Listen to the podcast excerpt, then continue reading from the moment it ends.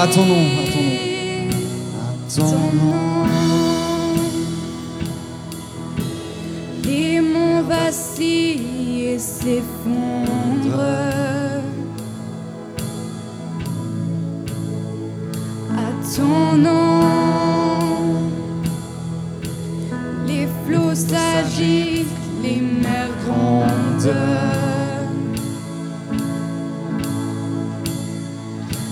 Ton nom, les anges s'inclinent, la terre se réjouit, ton peuple s'écrie.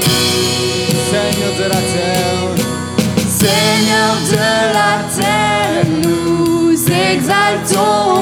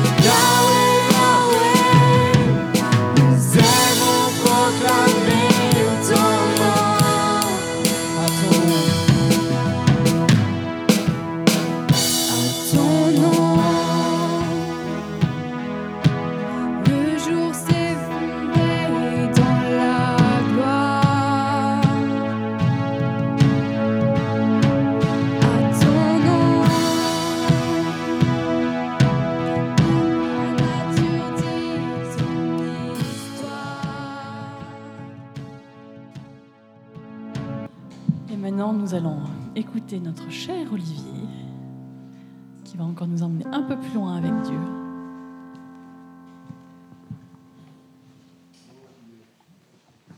Merci.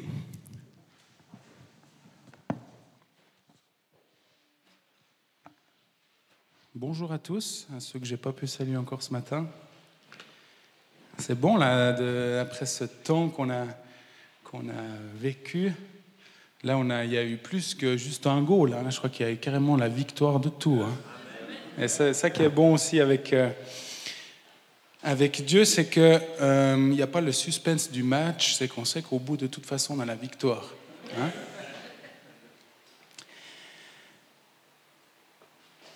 Donc, pour ceux qui ne l'auraient pas entendu, je m'appelle Olivier.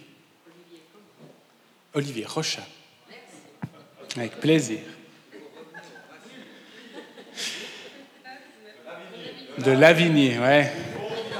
Je, je m'étais dit peut-être je la ferai pas, mais si vous me poussez, voilà, elle est faite.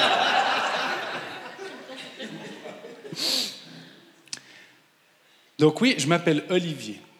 Et puis, euh, pourquoi est-ce que je m'appelle Olivier? Oui, pardon, faut être plus près. Mais si je mets plus près, faut baisser un petit peu, ok? Merci.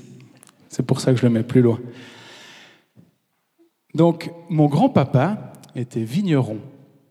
C'était un homme de la terre, et puis en plus de la vigne, il aimait bien le sud de la France et il aimait les oliviers. Dès qu'il avait la possibilité d'en ramener un et d'en planter un autour de son jardin, il le faisait. Et puis, bah, bien sûr, il a donné le goût à ma maman, qui a aussi aimé les oliviers, puis elle s'est dit, tiens, et si on appelait notre fils Olivier? Donc voilà, c'est pour ça que je m'appelle en fait Olivier. Puis là, vous dites, bon, bah, on n'est pas là non plus pour euh, savoir euh, toute sa vie. Mais c'est pas s'il y aura un petit pont après avec les oliviers. Et réjouissez-vous car je pense vous apporter ce matin une, stratégie qui pourrait changer le monde. Qui va changer le monde. Moi, j'aimerais vous dire que je suis béni. On a entendu plein de témoignages ce matin de gens qui ont été bénis par leurs parents. par leur papa. Et moi, j'ai été béni par ma famille. J'ai tellement été béni j'ai eu la grâce de pouvoir reprendre la maison de mon grand-papa, hein, celui qui aimait justement les oliviers. Depuis qu'on a déménagé là-bas, ça faisait un olivier de plus. Qui dit olivier dit entretien. Donc je sais qu'il y a déjà certains d'entre vous qui connaissent ce petit passage parce que je l'ai déjà expliqué à certains. Donc une, fois j'ai dû euh, tailler mes oliviers au mois d'avril. Et c'était dans les premiers jours où il faisait, euh, il faisait beau, il faisait chaud, on était là, enfin, c'est cool. Et euh, le matin, je l'avais passé ici avec une équipe de New Life. Il faisait grand beau, on était là-dedans, fermé, on était là, oh ben voilà, tant pis, on est dedans. Et l'après-midi, je sors mon sécateur et il pleut. Il pleut tout ce qu'il peut, il pleut tout ce qu'il peut, il pleut jusque par terre. Et il y avait même du tonnerre, je me dis, putain, quand je pense au temps qu'il faisait ce matin. Et bon, voilà, quoi. Je suis étant, je suis pas en sucre. Je commence la taille euh, de cet olivier. Je suis devant la fenêtre de la cuisine, sous la pluie. Et Sarah ouvre la fenêtre. elle me dit, pleine de compassion Oh, mon pauvre, il faisait tellement beau ce matin. Je dis, oui, merci. C'est exactement ce que j'étais en train de me dire. Mais bon, avant de me morfondre en me murmurant que j'ai pas de chance, et puis tralali, tralala, c'est triste, euh, c'est toujours comme ça, je commence à parler en demandant au Seigneur qu'est-ce que j'avais à tirer de mon après-midi pluvieux? Qu'as-tu, papa, à m'apprendre de ce moment afin que je finisse pas que trempé, mais aussi grandi par toi Je lui ai lancé cette question et je me suis mis au travail. Je ne suis pas un arboriculteur, mais j'ai été discipulé à la taille d'olivier par un voisin passionné et amoureux d'olivier, donc l'arbre. Les principales choses dont je me souviens sont couper tout, ce qui repart à l'intérieur, couper les branches qui viennent l'une contre l'autre, couper les branches qui partent droit en haut. Ça, c'est ce dont je me souvenais. Ça m'a rappelé dans Jean 15, 1 et 2, c'est moi qui suis le vrai cep, et mon Père est le vigneron. Tout sarment qui est en moi et qui ne porte pas de fruit, il l'enlève. Et tout sarment qui porte du fruit, il le taille afin qu'il porte encore plus de fruits. Et tout en faisant ça, je comprends que Dieu qui me dit, regarde, le tronc, c'est Jésus, c'est le cep. Les branches, les, sarments, c'est nous. Coupez tout ce qui repart à l'intérieur. Celui qui reste centré sur l'intérieur, il doit être enlevé. Il va user, il va faire de l'ombre au tronc. Gardez les forces pour aller à l'extérieur, gagner du terrain, de nouvelles feuilles, de nouvelles âmes. Coupez les branches qui viennent l'une contre l'autre. Séparez les frères et sœurs qui rentrent en conflit. Les rediriger ailleurs, anticiper celles qui vont se rentrer dedans prochainement. Il est plus facile de tailler lorsque la branche est plus petite. Nous sommes amenés à être ces tailleurs. Je ne veux pas dire par là que dès qu'il y a quelqu'un qui rentre en conflit ou fait de l'ombre, ou ne, part pas dans la bonne direction, faut le couper puis le jeter. Hein. La discussion et surtout le pardon, ça peut nous éviter un coup de sécateur. Il est plus facile de couper une petite branche au début avant qu'elle ne devienne trop grande. Lorsqu'on la coupe, quand elle est petite, elle laissera quasiment pas de cicatrices. C'est pareil lorsqu'on est offensé envers un frère ou une sœur, libérer le pardon. Lorsque l'enfance est petite, elle laissera moins de cicatrices que si on attend trop longtemps. Le pardon pourra être fait avec un petit sécateur plutôt que d'attendre de devoir sortir la tronçonneuse. C'est la prière que Jésus nous a enseignée dans Matthieu 6, 12. Pardonnons-nous nos offenses comme nous aussi nous pardonnons à ceux qui nous ont offensés. Après ce moment de taille, je suis allé me renseigner chez mon ami Google. À quoi ça sert la taille d'un arbre? Donc j'ai recherché ça. Pourquoi tailler les végétaux? Alors on m'a sorti plein de points. Une taille bien effectuée permet de maintenir une plante en bonne santé. en supprimant les parties mortes et atteintes de maladies qui pourraient se propager. Malheureusement, les trucs pourris, ça se propage. Donc on coupe, on libère le pardon. Elle permet d'aérer l'espace entre les branches, qui sans cela deviendraient de véritables nids à parasites, et assure une bonne pénétration de la lumière au centre de la plante. Si on se permet de se serrer en groupe pour médire ou murmurer contre quelqu'un, Patricia nous avait fait un exemple, je me souviens quand on était à la longerie, hein, le murmure, quand on est en face du mur, ça nous rebondit contre, puis ça sert strictement à rien. Donc si on se permet de se serrer en groupe pour médire ou murmurer contre quelqu'un, on laisse la possibilité aux parasites de s'installer. On installe une chaise longue, bien confortable, au milieu de nos discussions pour le malin. Donc stop, on coupe, pardon. Ça assure aussi une bonne pénétration de la lumière. Christ est la lumière du monde. Elle favorise la formation de nouvelles pousses plus fortes et la ramification des branches. La plante sera plus fournie et plus vigoureuse. Je coupe, je libère le pardon, je garde pas de rancune, j'en ressors grandi. Enfin, la taille des fruitiers permet une récolte plus abondante et des fruits de meilleure qualité. Coupe, pardon, je vais pouvoir donner le meilleur de moi pour le royaume de Dieu. Donc, cette taille, coupe, pardon, elle n'est pas là juste pour faire joli, puis remplir un sac de branches pour la déchetterie et le jardin est joli. Oh, mais dis donc, vous êtes tous jolis ici. Ah ben ça va bien parce qu'on est tous jolis. On n'est pas appelé à être joli. Ah bah ça n'a pas marché là. Ah.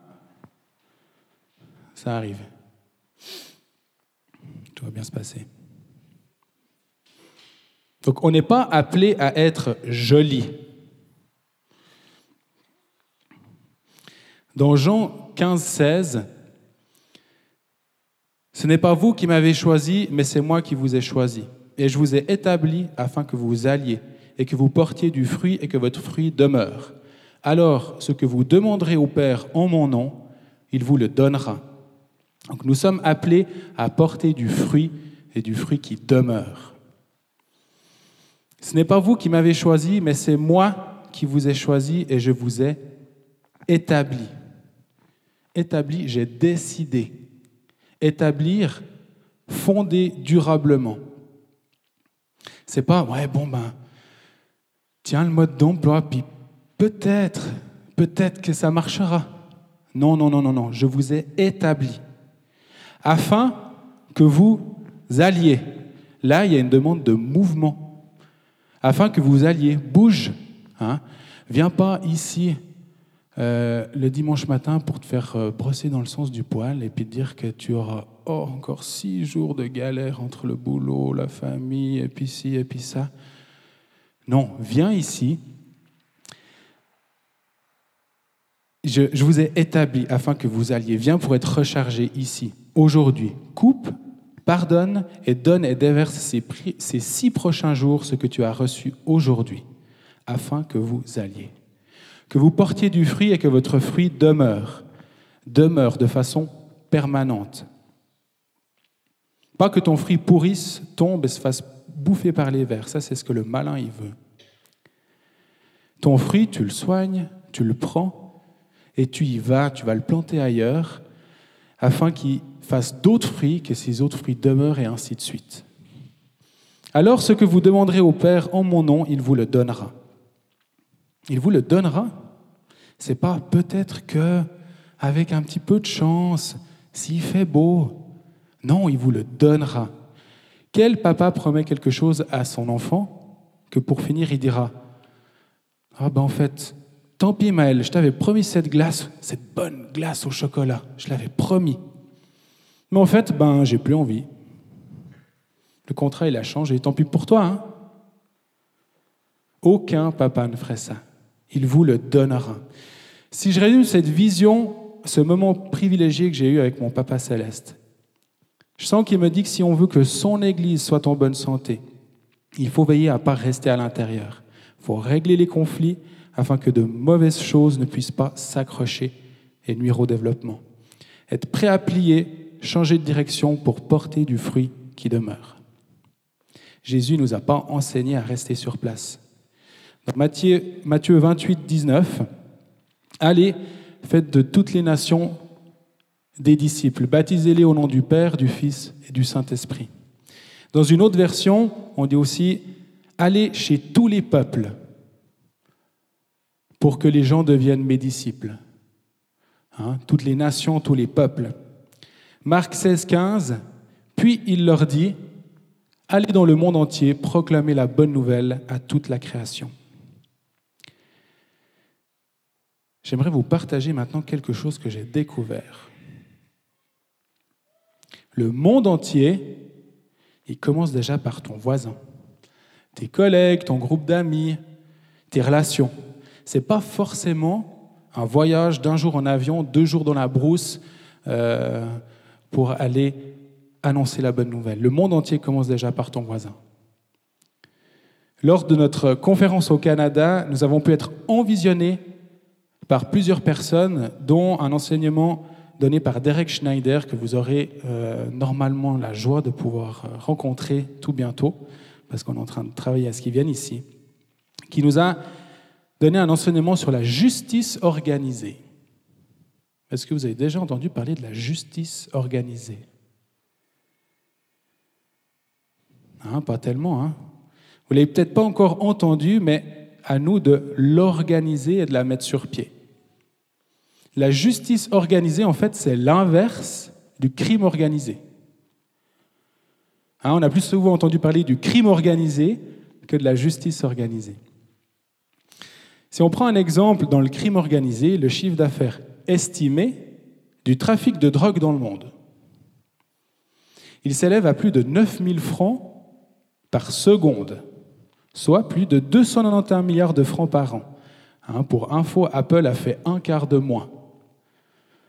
Pour ceux qui, comme moi, comptent rarement jusqu'à des chiffres aussi élevés, il y a encore 9 zéros après le chiffre. Et le temps que je vous ai raconté tout ça, il s'est passé à peu près 40 secondes et ça fait plus de 360 000 francs d'encaissés. Vous imaginez, vous imaginez si c'est ce débit qu'il y avait pour l'offrande C'est plus des paniers qu'on devrait avoir, on devrait passer avec des bennes en fait. Pourquoi le crime organisé fonctionne? Il n'y a pas qu'une seule grosse entreprise qui fait tourner le business. C'est beaucoup, c'est même énormément de petits groupes qui sont correctement organisés pour arriver à là. C'est pour ça que nous sommes appelés à être une église apostolique, qui, envoyant des petits groupes de disciples établis dans le monde, et on veut être organisé pour toucher les bonnes sphères de la société. Si je reprends l'image de l'olivier, si le fruit tombe au sol, il y a beaucoup de chances qu'il sèche et qu'il meure. Nous voulons être une église qui, envoyant des disciples, porter du fruit dans les différentes sphères les plus influentes de la société. On avait déjà parlé de ces sphères ici, puis après ce qui va suivre, c'est pas ma révélation, mais c'est quelque chose que j'ai repris du livre d'Alain Caron, Les Centres Apostoliques, que je vous conseille vraiment parce que c'est vraiment bon. Et où on parle justement de ces différentes sphères d'influence. La question c'est où est-ce que les mentalités sont-elles formées? En 1975, Bill Bright, fondateur de Campus pour Christ, et Lauren Cunningham, fondateur de Jeunesse en Mission, comparaient les listes qu'ils avaient dressées, chacun pour soi, de ce qu'ils considéraient être les sphères les plus influentes de, la société. Ils établirent une liste de sept domaines. Dans ces sept domaines, il y a la sphère de la religion, il y a la sphère de la famille, la sphère de l'éducation, le monde politique, la sphère des médias, la sphère des arts et du divertissement et le monde des affaires.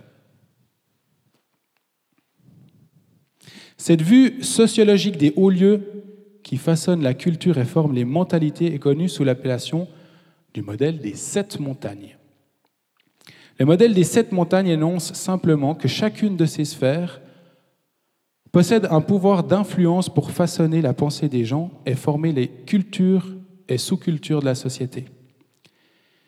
Plus vous vous élevez sur une de ces montagnes, plus vous exercez d'influence au point le plus haut. Un très nombre de personnes peut posséder suffisamment d'influence pour changer le cours de nations entières. Il a été observé dans différentes nations qui, qu'en relativement peu de temps, des groupes pas nécessairement nombreux, mais bien organisés, ont réussi à faire changer les pratiques et les lois en gagnant un accès stratégique aux positions de tête de certaines montagnes. Hein, le crime organisé ou la justice organisée. Les changements qu'ils ont pu apporter se sont produits même si la majorité de la population n'était pas du même avis. Là est la stratégie pour apporter l'influence du royaume de Dieu pour transformer notre société, notre monde. Si ça fonctionne avec certaines choses, pourquoi ça ne fonctionnerait pas pour le royaume de Dieu? L'idée, c'est pas de s'emparer d'une seule et unique montagne, mais la force est de pouvoir en prendre plusieurs simultanément, afin de changer ses influences, qu'une même idée et qu'un même mouvement puisse venir de plusieurs sommets simultanément. Si nous voulons voir le royaume de Dieu grandir dans les nations, ça ne veut pas dire que la montagne de la religion doit obtenir, la priorité sur toutes les autres. Ça, ça a déjà été testé dans le passé et ça n'a pas été le meilleur des exemples. On a traditionnellement adopté une notion fausse du royaume de Dieu. On est tellement habitué à camper sur la montagne de l'Église que nous croyons que tout gravite autour d'elle. Et ce n'est pas le cas. Le royaume de Dieu est beaucoup plus large que l'Église. Et le message de Jésus doit exprimer et appliquer à toutes les sphères de la société, et non seulement à l'intérieur des murs des églises locales, en fait, ce modèle de voir l'Église comme la cible principale de l'Évangile est ce qui nous a le plus empêché de réaliser la mission que Jésus nous a donnée et de porter la bonne nouvelle en dehors de nos quatre murs pour toucher le monde. Hein, le monde, il commence par ton voisin. L'Église devrait plutôt être regardée comme première base d'opération pour le royaume, sa force d'envoi, un peu son quartier général, sa force de formation et d'envoi. À mesure que le modèle apostolique continuera de se développer, nous verrons de plus en plus de centres apostoliques établis, et de ces centres, des équipes apostoliques seront envoyées aux autres montagnes pour apporter l'influence du royaume de Dieu. Notre but, c'est pas de voir comment la montagne de l'Église pourrait grandir pour elle-même, mais comment elle pourrait être plus efficace dans l'envoi de gens adéquatement formés et toutes les montagnes de la société. Comment pouvons-nous servir chacune des autres montagnes? On doit arrêter d'inciter tout le monde à quitter sa montagne pour venir vivre sur la nôtre. Sur la nôtre. Un Roger, arrête. Mais arrête de vendre des voitures. Ça sert à rien, ça ne fait pas avancer le royaume. Mais va faire une école de pasteur et puis t'arrêtes. Non, Roger, continue, continue à répandre le parfum du royaume de Dieu dans ce monde-là. On doit plutôt commencer à former les croyants pour qu'ils soient prêts à se lever dans la montagne des affaires, aux tables de décision sur l'éducation, aux conseils sur la famille, dans l'arène politique, dans le monde des médias et dans les arts et le divertissement. Des croyants qui démontrent de la vision de l'intégrité et de la foi ils doivent être envoyés à partir de la montagne de l'Église à laquelle ils resteront liés de façon organique. Mais leurs champs de ministère ne se trouveront pas sur la montagne de religion en tant que telle. Comme la mentalité de l'Église commence à évoluer dans cette direction, créons un nouveau modèle, nous verrons se former de nouvelles structures. On a changé nos structures dernièrement aussi. C'est inévitable, de nouveaux modèles donnent toujours naissance à de nouvelles outres différents centres apostoliques sur différentes montagnes agiront ensemble pour changer le système. Que se passera-t-il ensuite? Habakkuk 2.14 Le jour viendra où toute la terre sera remplie de la connaissance de la gloire de Dieu. Bingo Amen il y a de nombreuses forces qui s'affrontent pour l'accès aux sphères d'influence dans le monde, plusieurs alliances, plusieurs chaînes de montagnes pour la richesse et le pouvoir. Cependant, la montagne qui déjà se sont élevées dans l'injustice peuvent aussi être abaissées devant le Seigneur. Qui es-tu, grande montagne, devant Zorobabel Tu seras aplani. Aussi simple que ça. Zacharie 4, 7. Dans le même temps, une autre montagne s'élèvera. Dans Ésaïe 2, 2 à 3, il arrivera dans l'avenir que la montagne de la maison de l'Éternel sera fondée au sommet des montagnes. Elle s'élèvera au-dessus des collines et toutes les nations y afflueront. Des peuples s'y rendront en foule et diront, Venez, montons à la montagne de l'Éternel. La montagne de l'Éternel ne doit pas être la montagne de la religion. Elle représente la pénétration du royaume de Dieu dans chacune de ces sept montagnes. C'est l'établissement des centres apostoliques dont nous avons parlé, libérant la sainte présence du Seigneur et son gouvernement sur toutes les montagnes. La montagne de l'Éternel est l'habitation du Seigneur parmi son peuple. C'est la promesse du siècle à venir qui envahira et transformera le siècle présent. Il n'y aura pas de sommet si haut ni de vallée si basse que les gens seront séparés du royaume de son Fils bien-aimé.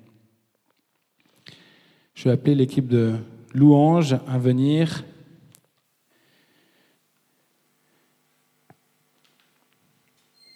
Je ne vais pas vous en donner plus pour aujourd'hui. Il y a déjà assez. Et je vous encourage à, à lire ce livre d'Alain Caron là, qui est venu nous visiter dernièrement, parce que c'est vraiment, vraiment, vraiment bon. J'aimerais vous rappeler vraiment que le monde, il commence par ton voisin. Allez dans le monde entier proclamer la bonne nouvelle. J'ai aimé ce matin comme Joe, il a commencé la, louange en parlant de cette équipe de foot. C'est vrai que juste 11 bonhommes ou un petit peu plus avec toute l'équipe, euh, comment une nation arrive à s'identifier à ça. Et c'est, ils arrivent vraiment à bouger un peuple entier. Même moi qui n'aime pas spécialement le foot, désolé, euh, eh ben, j'aime quand même regarder ça.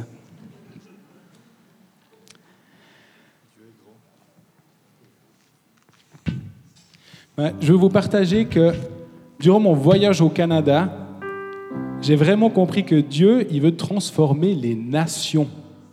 Donc moi, j'aimerais vraiment vous inviter à voir grand. Et puis toute grande chose commence par une petite. Je vous encourage à être comme ces branches d'olivier tournées vers l'extérieur.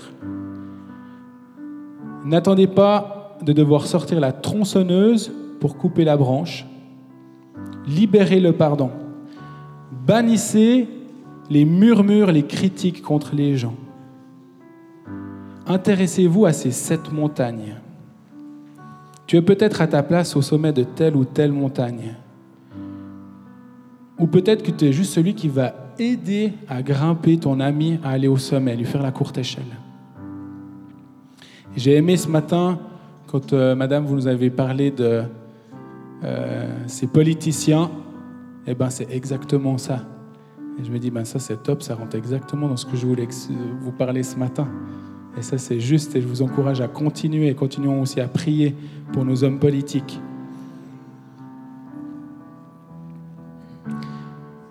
Seigneur, je te remercie pour cette, cette image de taille que tu nous donnes. Aide-nous à tailler ce qu'il nous faut dans nos vies pour qu'on puisse porter du fruit qui demeure. Aide-nous à répandre le parfum de ton royaume sur ces différentes montagnes. Rien n'est impossible à toi, toi qui aplanis ces montagnes. Seigneur, j'aimerais te demander pardon pour toutes les fois où j'aurais pu parler de toi et répandre ton parfum. Je me suis laissé taire par l'ennemi. Je refuse dans ton nom, Jésus, toute crainte et moquerie que le malin me met dessus. Je suis fier d'être ton serviteur et je suis fier que tu m'utilises pour ton royaume, papa. Sois béni, sois loué. Ouvre-nous l'accès au sommet de ces montagnes d'influence, dans ton nom tout-puissant, Jésus. Amen. Et comme le monde, il commence par ton voisin. Moi, j'aimerais vous proposer de vous mettre avec votre voisin par deux ou trois. Si vous n'êtes pas à l'aise d'être juste à deux parce que vous ne connaissez pas votre voisin, vous pouvez aller à deux sur votre voisin. Et proclamer sur sa vie que Dieu, il a déjà équipé pour aller changer les systèmes de ce monde, pour que le royaume de Dieu se répande. Il a établi afin qu'il aille, qui porte du fruit qui demeure dans sa sphère d'influence. Encouragez les gens dans leur sphère sur leur montagne.